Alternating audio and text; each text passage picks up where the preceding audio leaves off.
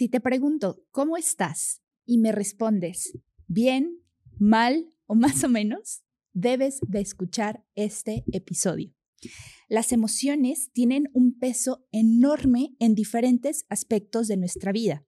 Por ejemplo, definen en qué nos enfocamos y qué aprendemos. También tiene que ver con cómo tomamos decisiones. Dependiendo del estado emocional en el que estemos, vamos a tomar decisiones más o menos acertadas. Influyen en nuestras relaciones, en si tenemos apertura o si se generan conflictos. También tiene que ver con nuestra salud. Emociones positivas generan reacciones fisiológicas diferentes que las emociones negativas. Y finalmente, tiene un impacto tremendo en nuestra creatividad, nuestro rendimiento y en el desarrollo de potencial que podemos tener. Hoy se habla mucho de inteligencia emocional. En este episodio espero compartirte un poco de de qué estamos hablando cuando entendemos que debemos gestionar nuestras emociones, qué es la inteligencia emocional y cómo eso puede aportar beneficios a tu vida. Si estás lista, comenzamos. Esto es Vivir para Florecer, un podcast para conectar con todo tu potencial, poder y sabiduría interior a través de las herramientas de la psicología positiva, el coaching y los mejores libros. ¿Estás lista? Comenzamos. Como te comenté en la introducción, el día de hoy vamos a hablar del universo de las emociones. Es un tema que estoy segura que va a aportar mucho valor si eres humano, si eres padre, si eres líder o si eres una persona interesada en gestionar y entender mejor sus emociones. Lo primero que quiero decirte es que somos seres emocionales y esto parecería una obviedad, pero en realidad vivimos dentro de un paradigma que nos enseña que nuestro, que nuestro pensamiento racional es el máximo orgullo de la evolución y que somos lo que somos gracias a nuestra capacidad de pensar. Pero ¿qué crees? La parte que se encarga, la parte cerebral que se encarga de procesar el pensamiento es mucho más reciente que la parte que se encarga de procesar nuestras emociones. Así es que somos seres básicamente emocionales. Te contaba un poco en qué áreas de nuestra vida puede repercutir. Y antes de entrar a eh, contarte cada una de ellas, quiero decirte que evolutivamente estamos eh, programados para enfocarnos en las emociones negativas versus las emociones positivas. Y te voy a contar por qué. Imagina que está tu tatara, tatara, tatarabuelo en una cueva. Está protegiendo a su familia, están teniendo que salir a conseguir alimento. Ese tatarabuelo tuyo tenía que estar muy alerta todo el tiempo. Tenía que ver, eh, tenía que tener un nivel de estrés relativamente elevado, porque tenía que estar prestando atención a que no hubiera un depredador que llegara y se lo comiera. Es decir, tenía que estar alerta a su entorno, tenía que tener una respuesta de ataque o de huida mucho más desarrollada. Sin embargo, en nuestros tiempos tenemos ese nivel constante de alteración emocional, de estrés, de sobreestimulación y estamos prácticamente viviendo en un estado emocional negativo. Pero hoy las amenazas o los depredadores que tenemos han cambiado. En algunas ocasiones vivimos en un ambiente que nos predispone a estar en ese estado emocional, pero muchas veces no. ¿Qué tenemos que hacer ahí? Hacerlo consciente. Hay autores como Mark Brackett, del que te hablaré hoy, que nos dicen que las habilidades emocionales se aprenden y es muy importante desarrollarlas porque hoy la ciencia nos cuenta cómo cuando estamos en estados emocionales positivos vamos a tener mayor apertura mental, más creatividad, vamos a aprender mejor, nuestra salud va a mejorar, vamos a tener mejores relaciones, nuestro rendimiento va a ser mejor. Esto parecería casi magia, pero hay mucha evidencia detrás. Cuando estamos en estados emocionales negativos como de estrés, de ansiedad, de preocupación o de miedo, nuestro cerebro se cierra. Es como si fuera un túnel y básicamente solo pudiéramos ver a través de una ventana muy, muy chiquitita. ¿Por qué? Porque tenemos que estar hiper enfocados e hiper alertas de lo que va a pasar en nuestro entorno. La consecuencia es que hoy estamos viviendo niveles de ansiedad, de depresión y de estrés que nunca se habían visto en la historia. Y esto tiene muchas afectaciones en nuestra salud, en nuestro rendimiento y en nuestro bienestar. Así que bueno, esa es la primera distinción. Lo segundo que te quiero contar es que todas las emociones nos traen información. No hay emociones positivas y emociones negativas, aunque vas a escuchar que me estoy refiriendo a ellas, pero te quiero explicar un poco más. Desde la psicología positiva, cuando hablamos de emociones positivas, son aquellas que resultan placenteras y son aquellas que tienen una valencia positiva, como el amor, la alegría, la sorpresa, la esperanza. Son emociones que nos ayudan a abrir nuestra mente las emociones negativas, y ojo aquí que estoy poniendo comillas, podrían ser consideradas como el miedo, la frustración, la ansiedad, eh, la desolación, por ponerte solo unos ejemplos. Hago este gesto cuando te hablo de negativas porque en realidad se trata de emociones que tienen una valencia negativa, es decir, que nos pueden parecer incómodas, pero que si te pones a pensar, son fundamentales para nuestra supervivencia. Si no sintiéramos miedo, no podríamos estar alerta, nos volveríamos temerarios y nos meteríamos probablemente en situaciones que pudieran poner en riesgo nuestra vida, la vida de los demás y no podríamos convivir en sociedad. El miedo es importante, es un regulador.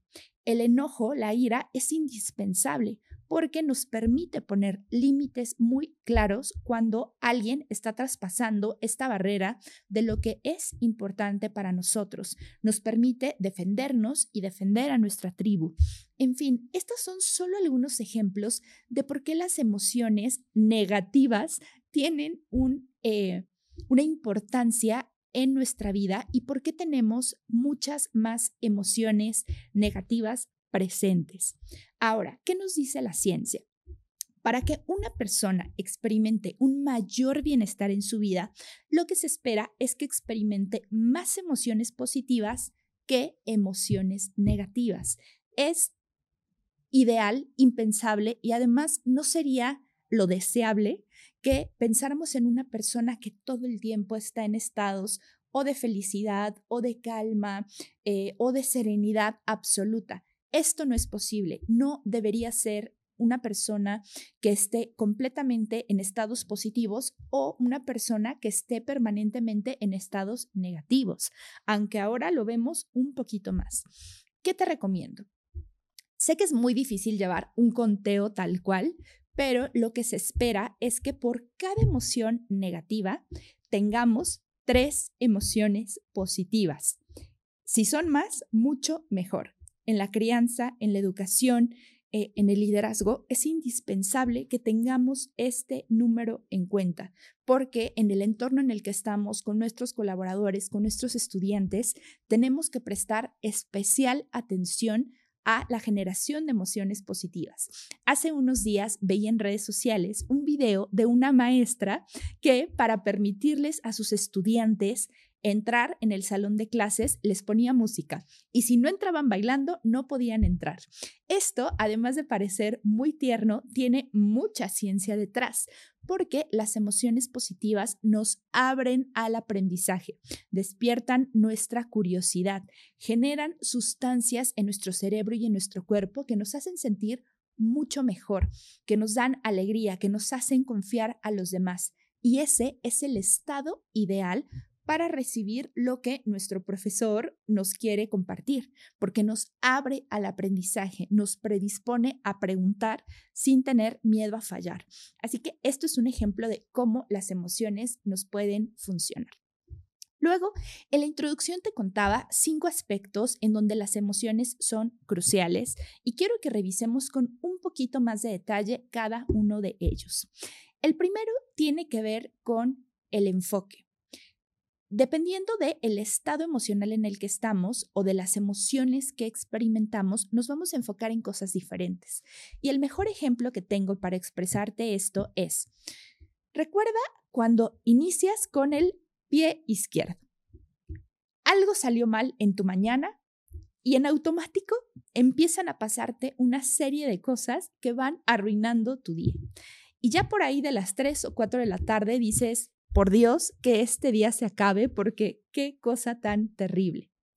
O por el contrario, empezaste muy bien el día, tal vez con una buena noticia, con una conversación estimulante, desayunando con algún ser querido, y de repente como que el día fluye todo va tomando un color diferente, te va muy bien en el trabajo, eh, te sientes muy guapo, vas experimentando una serie de emociones positivas. Estoy segurísima que has experimentado ambas cosas. Y esto no tiene que ver que haya gente con buena o mala suerte o que nosotros mismos hayamos tenido buenos o días malos. Quiere decir que nos enganchamos con una emoción desde el inicio. Y si la primera emoción con la que inicias tu día es el miedo, es un estado de alerta, es un estado de estrés, tu mente se va a enfocar en ello. Y el cerebro que es maravilloso, va a buscar evidencia de ese estado en el que tú estás, porque nuestro pensamiento va a buscar validación de eso que estamos experimentando en nuestro cuerpo. Entonces, si tú estás en un modo alerta, el cerebro va a estar hipervigilante a aquellas cuestiones que van a confirmar ese estado emocional.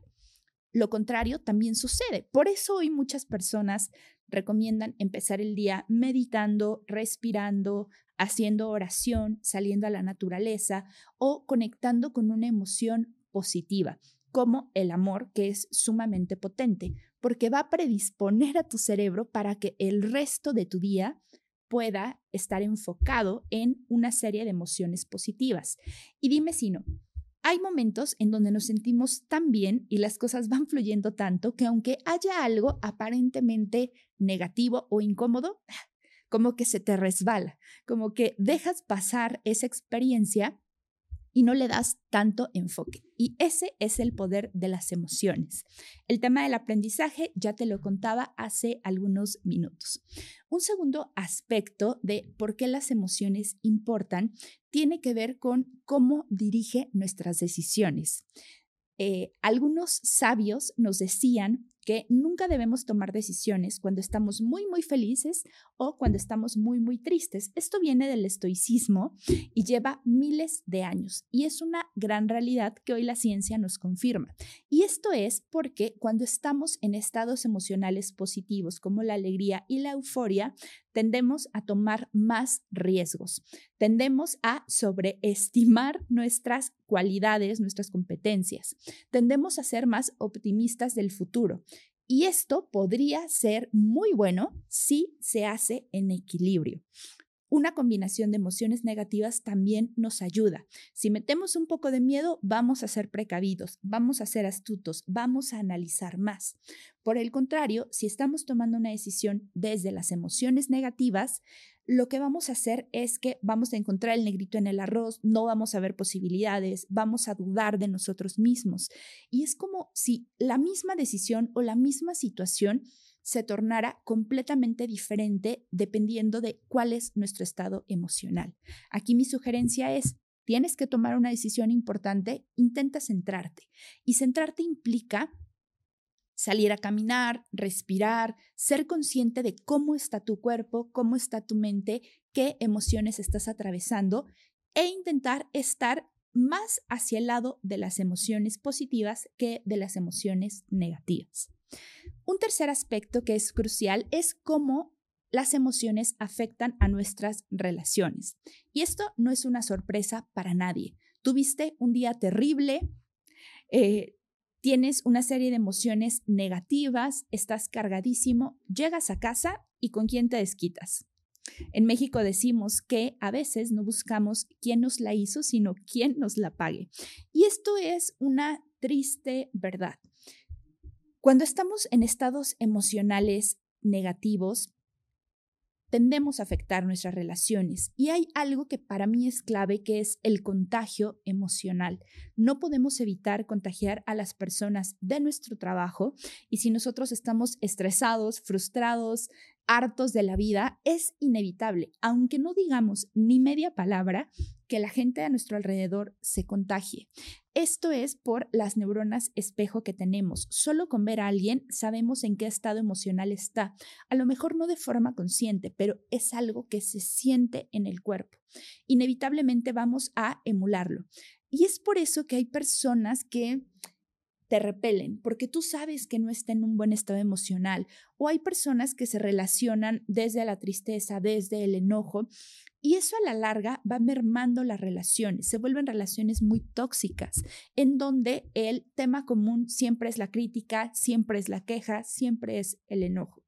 Por otro lado, cuando hacemos un esfuerzo consciente por estar en estados, por ejemplo, de amor, ¿cómo es en tu vida cuando te relacionas con la gente que quieres desde el afecto, cuando lo único que importa es demostrarle al otro que lo quieres, cuando sientes ese amor y esa conexión profunda. Ahora, no solo puede ser el amor, puede ser la curiosidad, puede ser la esperanza. Tal vez te metiste a un curso de algo que te llama mucho la atención, fuiste a una exposición, estás de viaje y tu mente está abierta a aprender cosas nuevas. Y ahí conectas con otras personas que a lo mejor están viajando contigo, que van a la misma exposición y se hace una química como decimos, hay química, en realidad hay resonancia emocional positiva sobre cosas que abren nuestra mente y que nos hacen sentir súper bien. Un cuarto aspecto de cómo las emociones nos influyen tiene que ver con nuestra salud. En episodios pasados tuvimos a la doctora Mariana Sánchez y ella nos contaba de los efectos sostenidos del estrés, de la ansiedad y cómo es muy importante eh, regularnos a través del ejercicio y de otras prácticas que ella nos comparte para poder tener un estado emocional mucho más ecuánime. Las emociones negativas afectan nuestra salud física, nuestra salud emocional y nuestra salud mental. Por el contrario, se ha visto como personas que son más agradecidas, que experimentan emociones positivas más a menudo, viven más y esto se traduce en años de vida y eso es lo increíble. Esto no es eh, un tema subjetivo. Objetivamente se ha medido como gente que tiene emociones positivas más prolongadas en su vida, va a tener más años de vida. Su salud cardiovascular va a mejorar, su nivel de estrés va a mejorar, su nivel de descanso y de recuperación física van a mejorar. Aquí no quiero entrar demasiado, pero es clave. Mayores emociones positivas en nuestra vida nos va a dar una mayor salud. Un último aspecto que quiero tratar es cómo las emociones influyen en nuestro, nuestra creatividad, nuestro rendimiento y en el potencial que podemos desarrollar. Sobre todo, se ha estudiado mucho en el tema de la educación y cómo un niño que crece con competencias emocionales va a ser un adulto que va a poder gestionar mucho más a las personas y a las situaciones en su vida. Un niño o un joven que no es capaz de regular lo que le pasa, cómo se siente, las emociones de los demás, no va a poder eh, procesar esa experiencia, no va a poder reaccionar de una mejor manera, se va a cerrar al aprendizaje y realmente va a estar limitando todo este potencial. En unos minutos te voy a hablar del método Ruler que nos comparte Mar Braquet para poder regular nuestras emociones. El mensaje que quiero dejarte aquí es, desarrollar competencias emocionales es indispensable si quieres tener éxito en la vida, si quieres influir en otros, si quieres desarrollar todo el potencial que puedas tener. Así que bueno, aquí está, hasta aquí esta primera revisión de cómo las emociones nos influyen en la vida.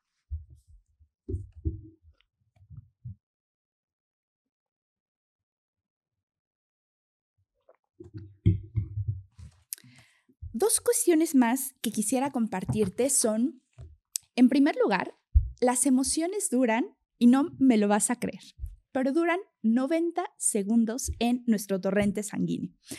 Y cuando digo esto, casi siempre me dicen, oye, Jam, eso es imposible. A mí me duran mucho más, ¿no? Como que yo no soy ese sujeto de estudio y a mí me duran mucho más. Y siempre les digo, a ver, esto no hay falla. Se ha estudiado como químicamente cada emoción solo dura minuto y medio. ¿Qué sucede? Surge una emoción, esto imagínatelo como una montaña. Surge una emoción, dura 90 segundos, llega a su pico más alto y luego baja. Pero acá, cuando va bajando, se cruza un pensamiento. Y este pensamiento que cruza va a detonar una nueva emoción. Y así es como si fuera una montaña que va generando a lo largo de muchas emociones juntas, estados emocionales. Estados emocionales que pueden ser o positivos o negativos, como lo hemos hablado. Tener claridad de esto nos da mucha libertad porque nos ayuda a entender que nosotros no somos nuestras emociones. Te lo he dicho en otros episodios, pero no me cansaré de repetirlo porque esto es muy relevante. Yo, la mujer que soy, no tiene que ver con las emociones que experimento. Soy un ser humano que experimenta determinadas emociones, pero el quitarme la etiqueta también da mucha libertad, porque ni somos nuestras emociones positivas ni somos aquellas negativas. Y esto es interesante, por lo menos desde mi punto de vista. Otro punto que quiero compartirte es que se han estudiado hasta 350 emociones. Y esto es muy relevante porque hoy se sabe cómo un paso fundamental para regularlas tiene que ver con el lenguaje que utilizamos. No es lo mismo decir me siento bien y cuando preguntamos, bueno, ¿qué significa ese bien? No, estoy bien, ok. Puede que ese bien englobe que estás alegre, que estás tranquilo, que estás expectante, que tengas curiosidad. En fin, hay mucha variedad de emociones en una misma palabra. Somos analfabetas emocionales, nos falta lenguaje. Te invito en este momento que tomes lápiz y papel y que hagas una lista de cuántas emociones conoces. Normalmente, un adulto promedio no va a superar unas 20 o 30 emociones. Y para muchas personas esto es incluso ya pensar en un nivel muy elevado. Mucha gente de verdad en su vida solo se relaciona a través del me siento bien, me siento mal o más o menos. Y eso es todo el abanico de posibilidades emocionales para su vida y esto imagina todo lo que nos limita. Quiero ir cerrando este episodio dándote algunas claves de cómo podrías regular estas emociones. Por un lado, algo que yo te recomiendo es que eh, puedas aprender el método Ruler. El método Ruler fue, eh, digamos, inventado o esquematizado, más bien, creo que es la palabra correcta, por Mar Brackett. Es un autor que te voy a presentar en un momento más. Y él nos habla de que hay cinco pasos principales para poder regularnos. El primero, la R, tiene que ver con reconocer, identificar qué está pasando en mi cuerpo. Y aquí la clave es mi cuerpo porque una emoción se siente primero en, en, en, cada célula de nuestro ser y después nos damos cuenta de que la estamos experimentando. Y esto es clave. ¿En dónde estoy sintiendo? ¿Qué pasa? Siento algo en mi rostro, en mi espalda, en mi estómago, lo he sentido antes, no lo he sentido antes. Intentar ver qué está sucediendo ahí es el primer paso. El segundo es entender. Y esto ahí ya entra en un segundo nivel nuestro pensamiento. Ok, ¿cuándo he sentido esto? ¿Esta es una emoción positiva o negativa para mí? En este contexto, esta es una emoción que me funciona o no me funciona. Me estoy enojando. Ok, en este contexto, ¿me es funcional o no me es funcional? Empezar a racionalizar un poco lo que nos sucede. En tercer lugar, viene la fase de etiquetar. Y en el etiquetado es donde entra y es muy relevante el lenguaje. ¿Qué tantas palabras conozcamos para saber lo que nos pasa? Si no tienes suficiente lenguaje, te voy a recomendar algunas herramientas al finalizar este episodio. Pero tú tienes que poner una etiqueta. Esto que siento, creo que se llama de determinada forma y etiquetarlo y validar esa emoción, decir, estoy enojada, me siento frustrada, me siento sola o estoy muy alegre, tengo mucha esperanza, estoy optimista, estoy muy confiada. El ponerle una etiqueta va a ser clave. Para lo que sigue, que En, cuarto lugar es expresar. No es lo mismo decir estoy optimista o estoy confiada a estoy nerviosa, eh, tengo miedo, estoy dudando de mí.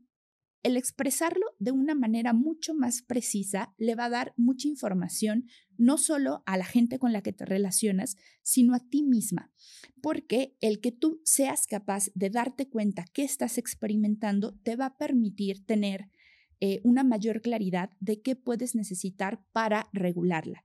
Y este es el quinto punto, la regulación. ¿Cómo lo vas a regular? Depende, depende de qué te diga tu cuerpo. Yo te recomiendo respirar profundo, hacer una o dos, tres inhalaciones profundas, sobre todo en emociones de alta intensidad. Incluso puede ser emociones positivas, ¿eh? puede ser que tengas mucho optimismo, mucho entusiasmo y que aún así tengas que regularla y tengas que bajarla. Para mí la clave siempre va a ser regresar a la respiración, centrarte. Una, dos y tres veces profundo que suene. Esto te va a hacer entrar en otro estado emocional por completo y te lo aseguro. También puedes moverte. El cuerpo guarda información. Caminar, dar un paseo, respirar y caminar. Si sientes que tienes emociones negativas, por ejemplo el miedo, el estrés, puedes correr un poco, brincar. En fin, a través de tu cuerpo vas a mover las emociones y vas a estimular nuevas, eh, nuevos estados emocionales, así que te lo súper recomiendo. También muchos expertos te recomiendan realizar una práctica frecuente de mindfulness. Mindfulness implica reconocer cuál está siendo la calidad de tus pensamientos, qué está pasando en tu cuerpo, regresar a tu respiración una y otra vez. Una práctica de 10, 15 minutos al día, créeme que va a cambiar por completo tu universo emocional. Vas a reconocer mucho más rápido qué está pasando contigo. Y aquí una alerta, porque cuando empezamos a meditar nos damos cuenta que surgen muchas más emociones. Y de pronto es como, oye, yo voy a dejar de meditar porque yo era una persona que vivía muy tranquila y estaba muy bien y no sentía tantas cosas y de repente esto ya es como que se está desbordando. No es que se desborde, es parte de el reconocer todo lo que ya estaba ahí, pero que no le habías prestado atención.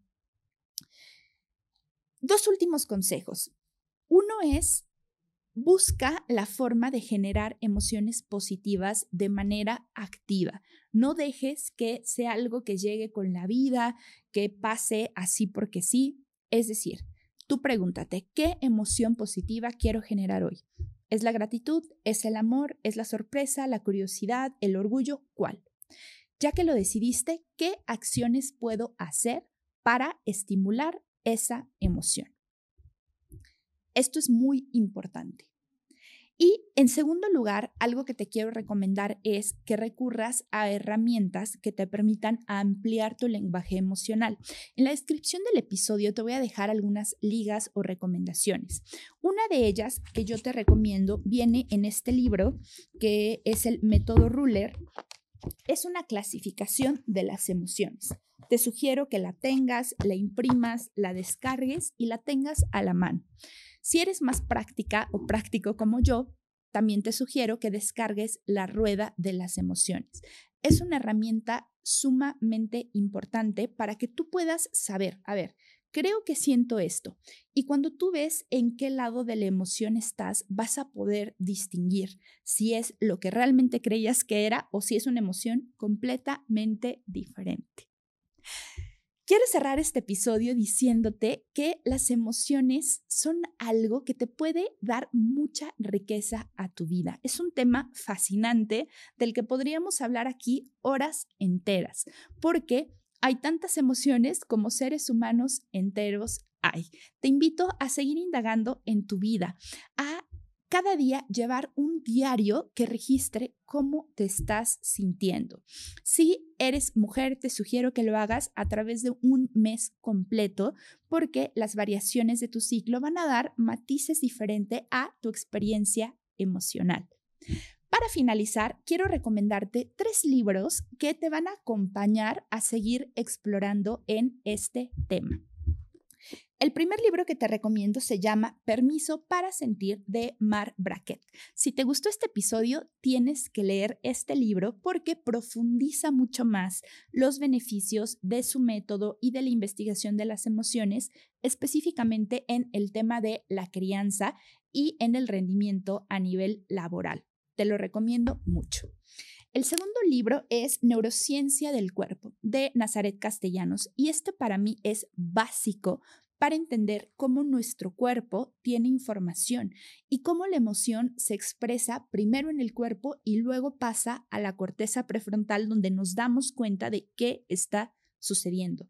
Es un libro que es un indispensable para mí. Y la tercera opción se llama La ventaja emocional de Randy Taran. Este libro me gusta porque hay pocos, eh, hay pocos textos en español que te explican una a una qué son las emociones. Este libro incluye 10 emociones para que profundices en qué son, cómo se expresan, nos da algunos ejemplos y su abordaje desde la psicología positiva me, me parece muy fácil de entender y creo que te puede gustar.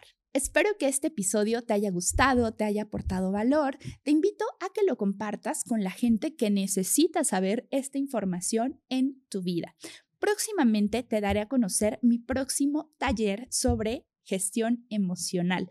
Es un espacio alucinante porque abre un abanico de posibilidades para nuestra vida.